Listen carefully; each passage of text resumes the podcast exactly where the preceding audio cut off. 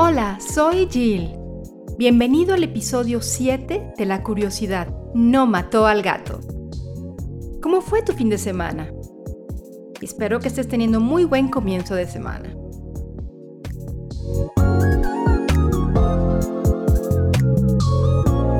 A ver, vamos a hablar. ¿Qué piensas de las coincidencias o las sincronicidades? Es un tema muy amplio, pero hoy te voy a hablar de algunas coincidencias que ocurrieron en algún punto de la historia.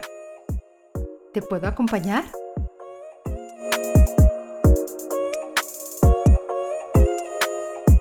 Estas extrañas y aparentemente increíbles coincidencias de la historia te harán preguntarte, ¿qué posibilidades hubieron de que esto sucediera? Las coincidencias parecen demasiado extrañas para ser verdad, pero suceden más de lo que pensamos. En la teoría de la probabilidad existe algo llamado la ley de los grandes números. Esta dicta que acontecimientos aleatorios como los que te contaré en un momento están destinados a suceder. Pero eso no hace que sea menos sorprendente cuando realmente esto ocurre. Llamémosles coincidencias o suerte o sorteo, pero ciertos acontecimientos históricos tienen el don de provocar un escalofrío. Mirar al pasado es como leer un libro. Cuanto más lejos y más cerca miramos, más pistas podemos encontrar. Leer la historia de esta manera es una forma fascinante de acercarse a algunos de los acontecimientos más importantes que han tenido lugar y a lo que ocurrió antes de ellos. Las coincidencias se multiplican en ciertas épocas, lo que lleva a muchos a pensar en el pasado de una manera totalmente diferente.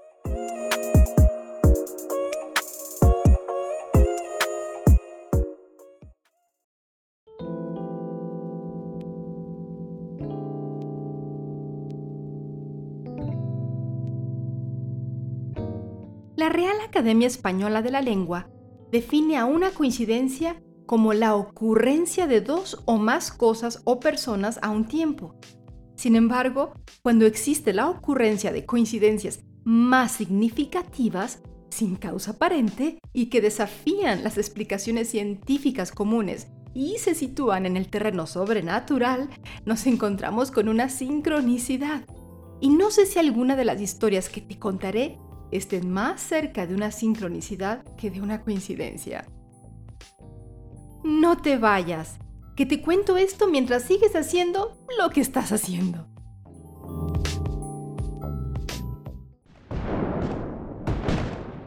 Comenzaré contándote sobre los códigos del día D. Datos imprescindibles para concretar la invasión de Normandía eran el secreto más celosamente guardado por los altos mandos de las tropas aliadas en la última etapa de la Segunda Guerra Mundial. Utah y Omaha eran dos de las playas donde las tropas debían desembarcar. Mulberry era el nombre del puerto artificial provisional que se emplazaría tras el desembarco. Neptune era la denominación operación naval y Overload fue el nombre que se le dio a la operación entera. Uno de los coroneles encargados de la operación era un gran aficionado a los crucigramas, por lo que compraba regularmente el diario London Daily Telegraph. Pero pocos días antes de la invasión, en las respuestas a uno de los crucigramas, el militar leyó en secuencia los siguientes nombres: Utah, Omaha, Mulberry, Neptune y Overload. El almirantazgo aliado se horrorizó tanto que estuvo a punto de cancelar el desembarco, pensando que había sido un acto de espionaje. Sin embargo, un día antes de desembarcar, se logró comprobar que era una simple coincidencia.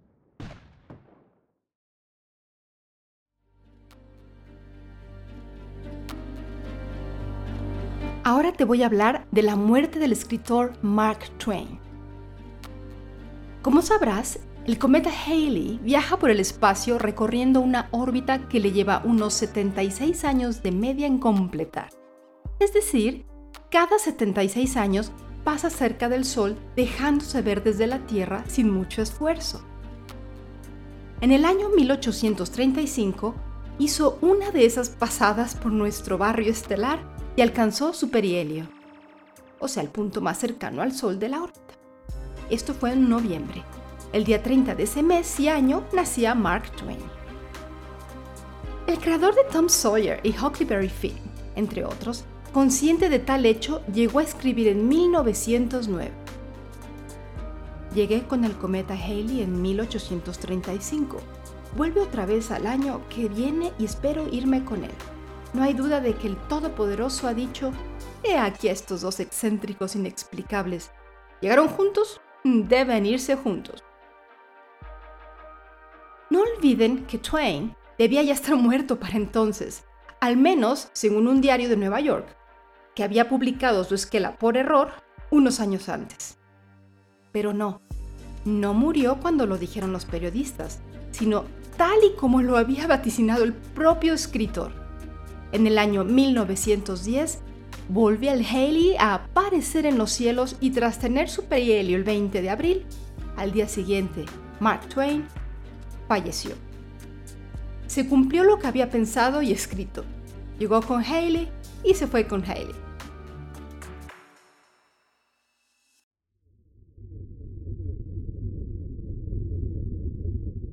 Nuestra siguiente historia es sobre Julio Verne. Nacido en una familia burguesa de Nantes, Francia, el 8 de febrero de 1828, como Jules Gabriel Verne Allud, abandonó la carrera de abogado en la que pretendía encarrilarle a su familia para dedicarse a la literatura, actividad en la que volcó su enfermiza curiosidad por cualquier avance tecnológico, así como una asombrosa capacidad de trabajo, a una costa de su salud. De la Tierra a la Luna, una de las obras más famosas del escritor francés Julio Verne, fue publicada en 1865, pero su argumento se anticipó en un siglo a lo que pasaría en la realidad. En el libro, el francés llama Columbiad al proyectil con humanos dirigido a Selene. 104 años después, el módulo de la nave Apolo, que completó la misión real, llevaba el nombre de Columbia, con un peso muy similar al ideado por el escritor. La vigilancia del viaje del proyectil se realiza la novela desde un imaginario telescopio gigante con un lente de 5 metros de diámetro ubicado en las montañas rocosas. Casi las mismas dimensiones y ubicación real del gran radiotelescopio de Monte Palomar. El viaje en la obra de Verne se realiza a una velocidad de 40.000 km por hora, consumándose el trayecto en 97 horas. En realidad, el Apolo 11 viajó a 38.500 km por hora y la singladura por el espacio requirió 102 horas. Al regreso, la nave real amerizó en un punto concreto del Océano Pacífico, lugar que distaba tan solo 4 kilómetros del imaginado por Verne un siglo antes.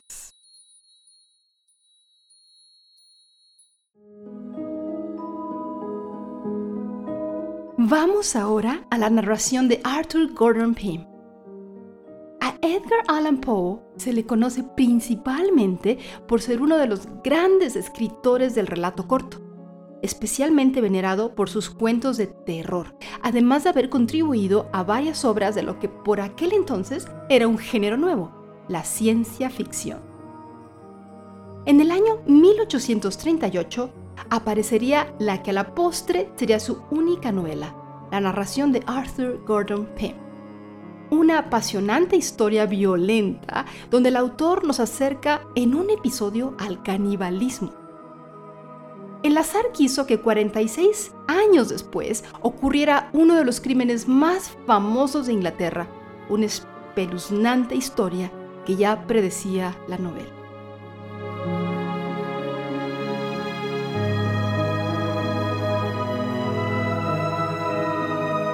La historia nos introduce en la figura del joven Pym, quien se embarca de forma clandestina en el barco ballenero Grampus.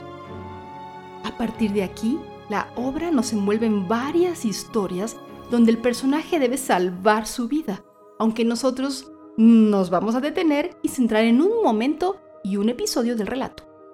Una parte de la obra que comenzaría así.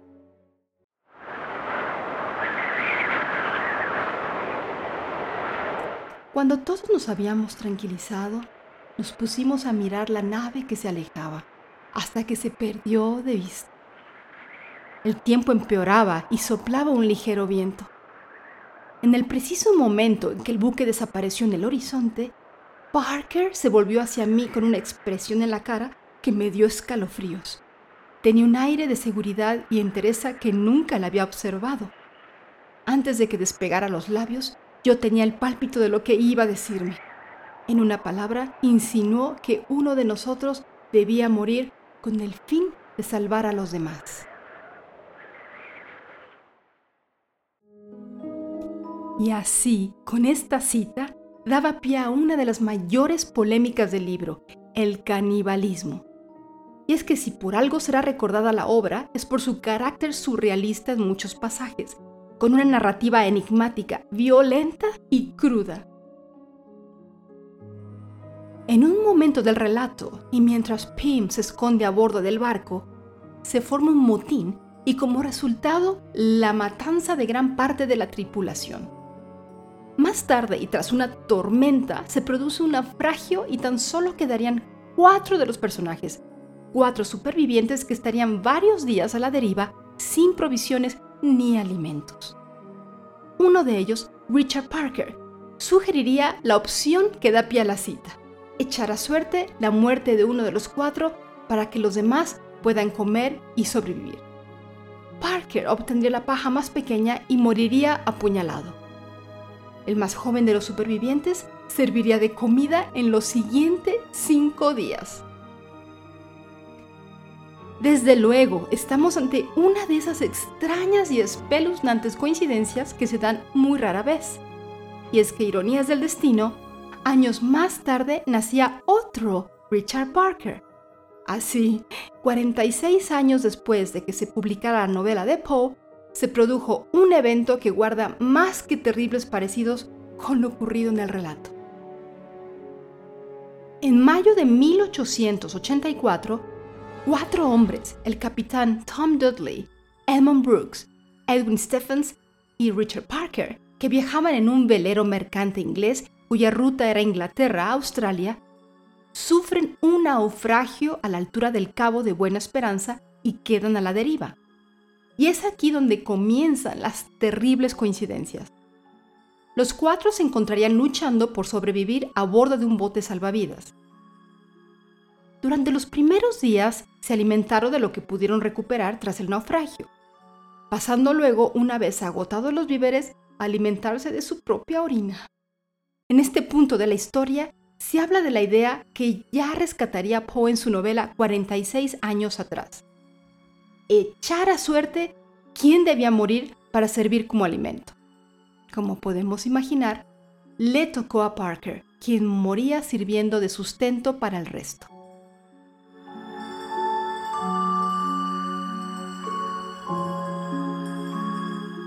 La muerte de Parker sirvió para que los tres supervivientes aguantaran varios días hasta que fueron rescatados por un barco. Al llegar a Cornwall, los tres fueron arrestados y posteriormente juzgados acusados de homicidio en uno de los más famosos casos de asesinato de la época en Inglaterra. La maldición de la tumba de Tamerlane.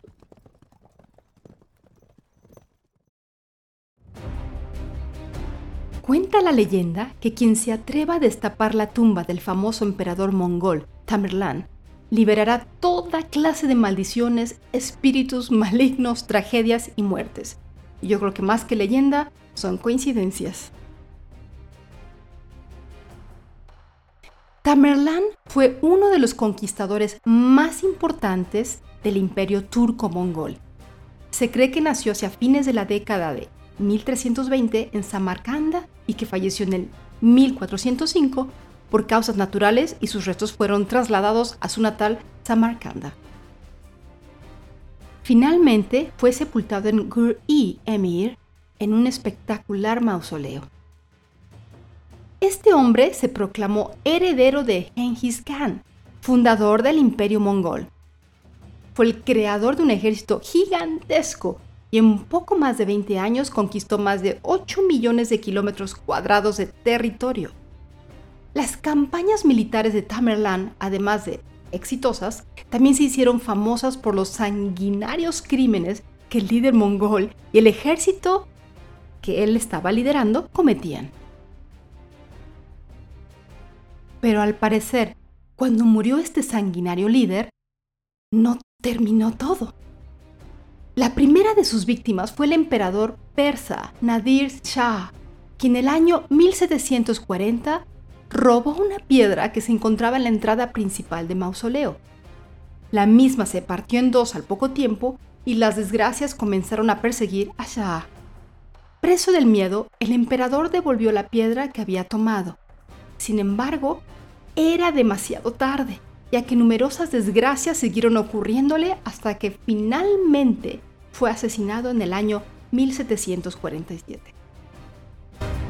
Otro extraño evento relacionado a la maldición de Tamerlán fue cuando el director del famoso Museo de Hermitage, ubicado en Leningrado, junta a un grupo expedicionario que viajaría a Samarcanda a inspeccionar y hacer diversos estudios de la tumba del conquistador mongol.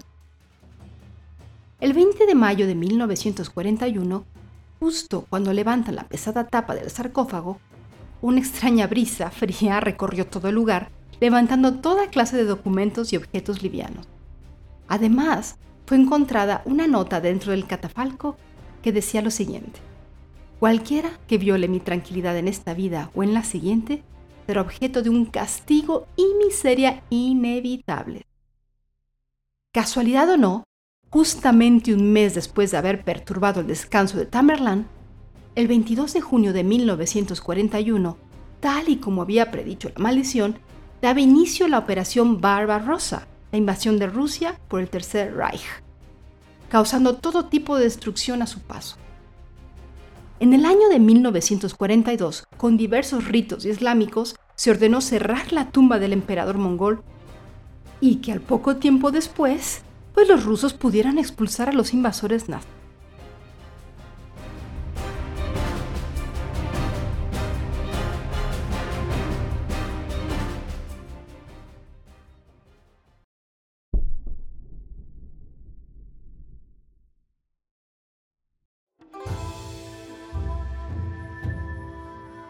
Ahora te cuento del hombre que sobrevivió a dos bombas atómicas.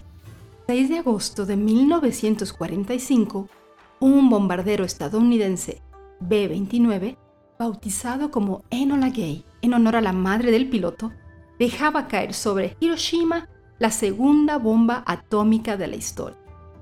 Esta fue después de una de prueba en Los Álamos, en Nuevo México, y la primera sobre una población civil. La intención del presidente Truman y del alto mando norteamericano era obligar a Japón a rendirse, ya que a pesar de estar más que derrotado, el emperador había dado la orden a los civiles de luchar hasta el final, y si era necesario, suicidarse como lo habían hecho decenas de miles de sus compatriotas en Saipán.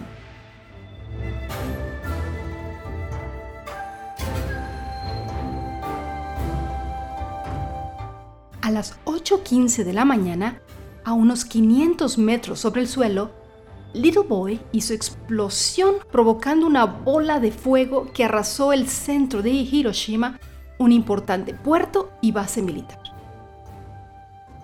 Yamaguchi estaba en Hiroshima enviado por su empresa, Industrias Pesadas Mitsubishi, que era una constructora de las famosas casas Zero y de barcos de guerra, para trabajar durante tres meses en el proyecto de diseño de un buque cisterna, y aquel era su último día. De hecho, Yamaguchi por la mañana había hecho las maletas y había salido ya en dirección a la estación de trenes cuando se dio cuenta de que había olvidado el documento que le permitía viajar. Quedó de verse más tarde con sus compañeros y volvió a su oficina en los astilleros, cuando llegaba al puerto, según su propio testimonio, pudo ver en las alturas cómo caía la bomba sustentada por dos pequeños paracaídas. Segundos después, un gran destello en el cielo. El estallido a tres kilómetros de donde se encontraba le reventó los tímpanos y lo cegó momentáneamente, dejándolo con graves quemaduras en la parte superior del cuerpo.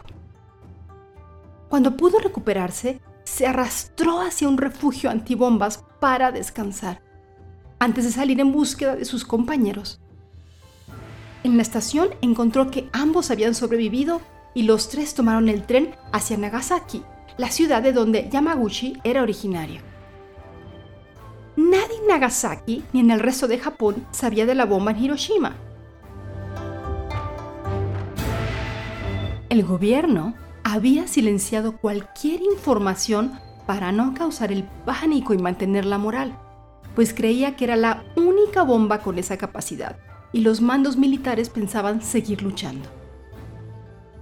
Poco después, el B-29, bautizado como Boxcar, soltaba una segunda bomba atómica sobre Nagasaki, Batman, causando 70.000 víctimas directas, añadidas a las 85.000 de Hiroshima. Estando a la misma distancia del epicentro, esta vez Yamaguchi no sufrió más daños, pero el caos reinante después de la explosión evitó que consiguiera nuevas vendas y sus heridas se infectaron, causándole una fiebre durante varios días. Sutomu Yamaguchi sobrevivió a las dos bombas atómicas a la guerra y consiguió sanar lo suficiente como para casarse y formar una familia, con la única secuela de la pérdida parcial de un oído. En un principio, el gobierno japonés lo reconoció como víctima solo de la bomba de Nagasaki. Y Yamaguchi, que se consideraba ya muy afortunado, no creyó necesario buscar compensación por la primera bomba. El 4 de enero del 2010, tristemente falleció de un cáncer estomacal, probablemente el fruto de la radiación. Sutomu Yamaguchi, el hombre que sobrevivió a dos bombas atómicas, tenía 93 años. Vaya que fue un hombre muy fuerte, 93 años.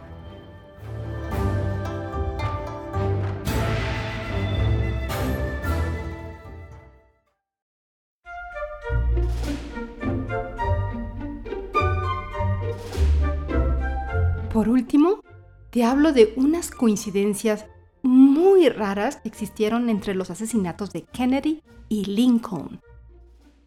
Mucho se ha hablado de los paralelismos entre estos dos expresidentes. Algunos de los más destacados son los que te voy a contar ahora. Lincoln fue elegido al Congreso en 1846 y John F. Kennedy 100 años después, en 1946. Igual pasa con sus asesinos, que nacieron en 1839 y 1939 y los presidentes que lo sucedieron, nacidos en 1808 y 1908. Por cierto, ambos de apellido Johnson. Ambos fueron asesinados un día viernes y a los dos les dispararon la cabeza. La secretaria de Lincoln era de apellido Kennedy y la de Kennedy era de apellido Lincoln. A Lincoln le dispararon en el Teatro Ford, mientras a Kennedy mientras ocupaba un coche marca Lincoln fabricado por la compañía automovilística Ford.